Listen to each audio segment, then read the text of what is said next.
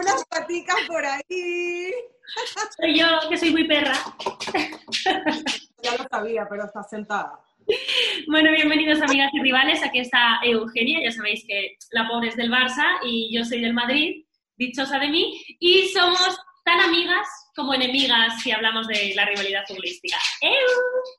Bueno, y este, así como yo soy del Barça, hoy vamos a hablar del tema que está en boca de todos, obviamente, que es la supuesta salida de Leo Messi del Barça y de la Liga Española a través de el fulano Burofax.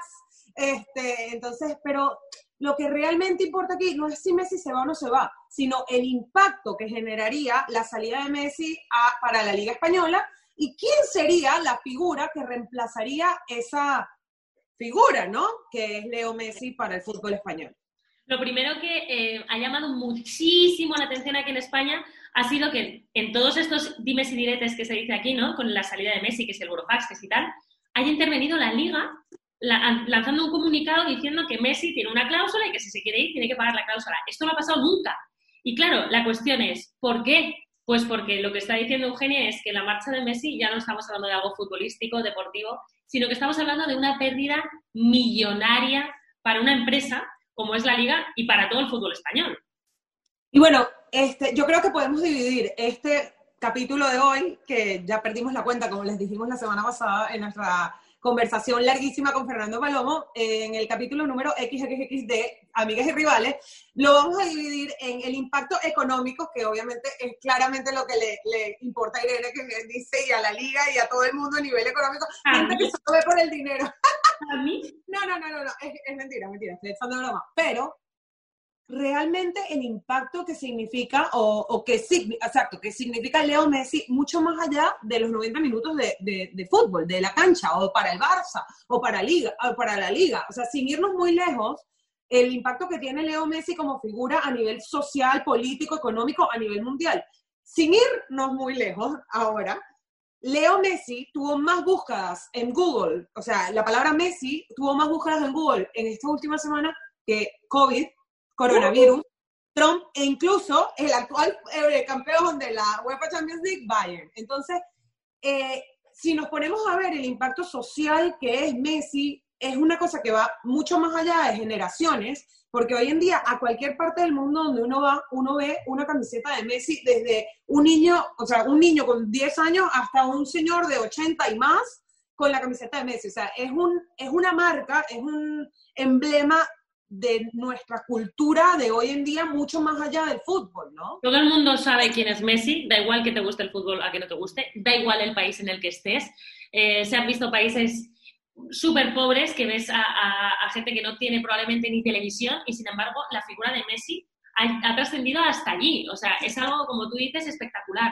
Em, y ya no solo, no solo estamos hablando de algo futbolístico, que la pérdida es increíble y te diré, es increíble para el Barça, pero es increíble también para el Madrid, porque va a ser muchísimo más aburrido. O sea, un, un clásico sin Messi pues no sé ahora quién nos va a sacar las... La...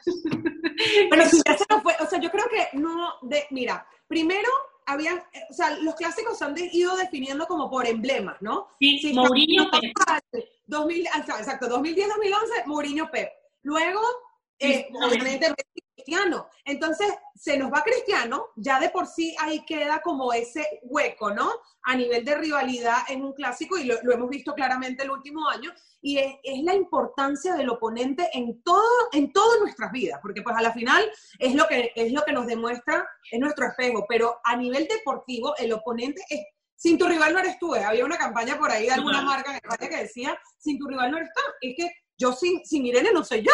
Exacto, eso es, es la importancia del oponente para, para darle la emoción y sobre todo en este caso hablando de, de un clásico. Entonces, aquí, más allá de, de, la importancia o el significado que puede generar, eh, que, puede, que puede significar Messi para, para el fútbol, para la sociedad, a nivel económico, para el Barça y para la liga, este, yo creo que este, nos podemos poner a, a, pensar quiénes podrían ser esas dos figuras que reemplacen, en este caso ahora Messi, pero es que ni en, ya ha pasado que un año desde que se fue Cristiano, dos. Dos, Dos años desde que se fue Cristiano y todavía no eh, tenemos en el Real Madrid una figura que llene ese vacío, ¿no? Mira, yo este, diría que si estamos hablando eh, a nivel futbolístico, ahora mismo no hay nadie, por supuesto, creo que ni a nivel de Messi, ni todavía a nivel de Cristiano, aunque quieras hablar como definidor, como goleador, me da igual. O sea, creo que si hablamos de carisma,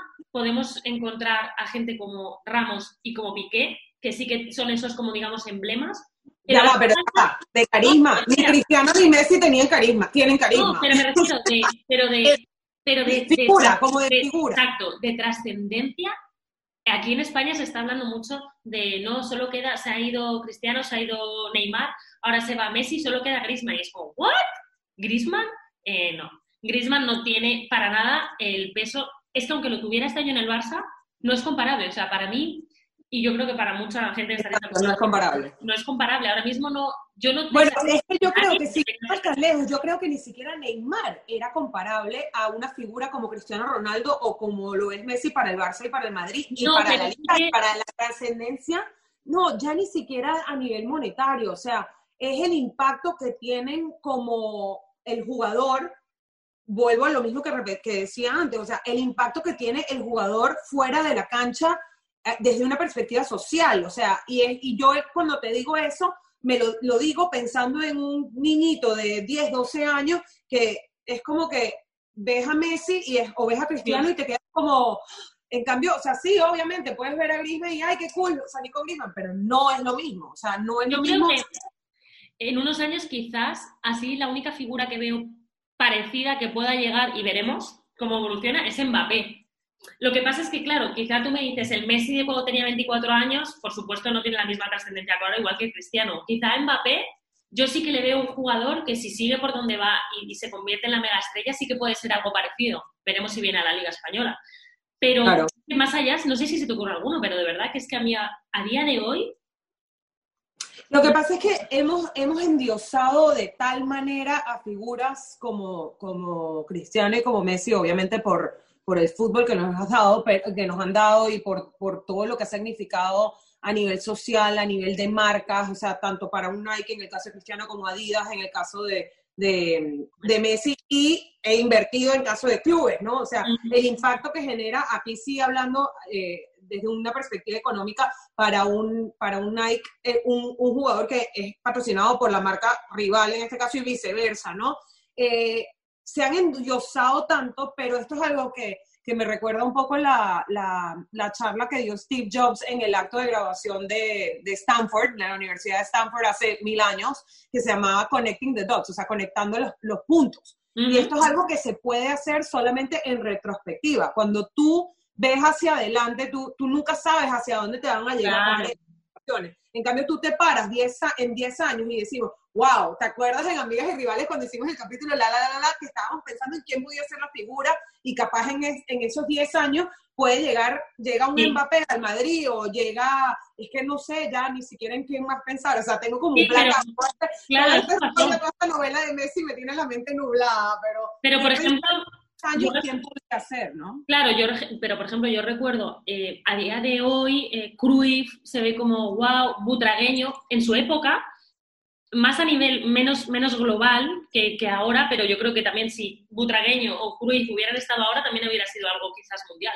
Pero sí que es verdad que yo creo que tiene que pasar tiempo porque los jugadores jóvenes que, que apuntan maneras, pues tenemos que ir viéndoles crecer y ver si realmente llegan a eso, porque Messi y Cristiano vienen con una trayectoria espectacular detrás para llegar a donde están. Messi no vendía las camisetas que vende ahora con 23, ¿sabes? Entonces, claro, por supuesto. Para llegar a endiosarles, digamos. Pero pero bueno, necesitamos llenar, en caso de que, me, bueno, uno, en caso de que Messi se termine yendo al Barça, que no sé, toda esta novela me parece un poco culebrón brasilero, no vamos a entrar en ese tema ahorita, pero la verdad es que está un poco culebrón brasilero el tema, ya estoy hasta aquí. Este, en caso de que Messi saliera del Barça, primero tenemos que llenar ese hueco en el Madrid. ¿Con quién lo llenaríamos? Con Mbappé, que es el que más suena como para venir a Madrid. Pero en el caso de que, claro, es un crack, es un crack, pero en el caso de que de que Messi sí salga, ¿quién sería la figura para suplir como ese vacío de Messi. O sea, bueno, a ver, que dicen que Bray White pi- pidió, dicen que Bray White pidió el 10. O sea, que no sé, a lo mejor puede ser que... Bueno, mira, este, de- toda la vida se ha dicho que cuando Messi se salga, de- salga del Barça, bueno, se había dicho, ahorita que hay tanto rollo. Ahora ya no.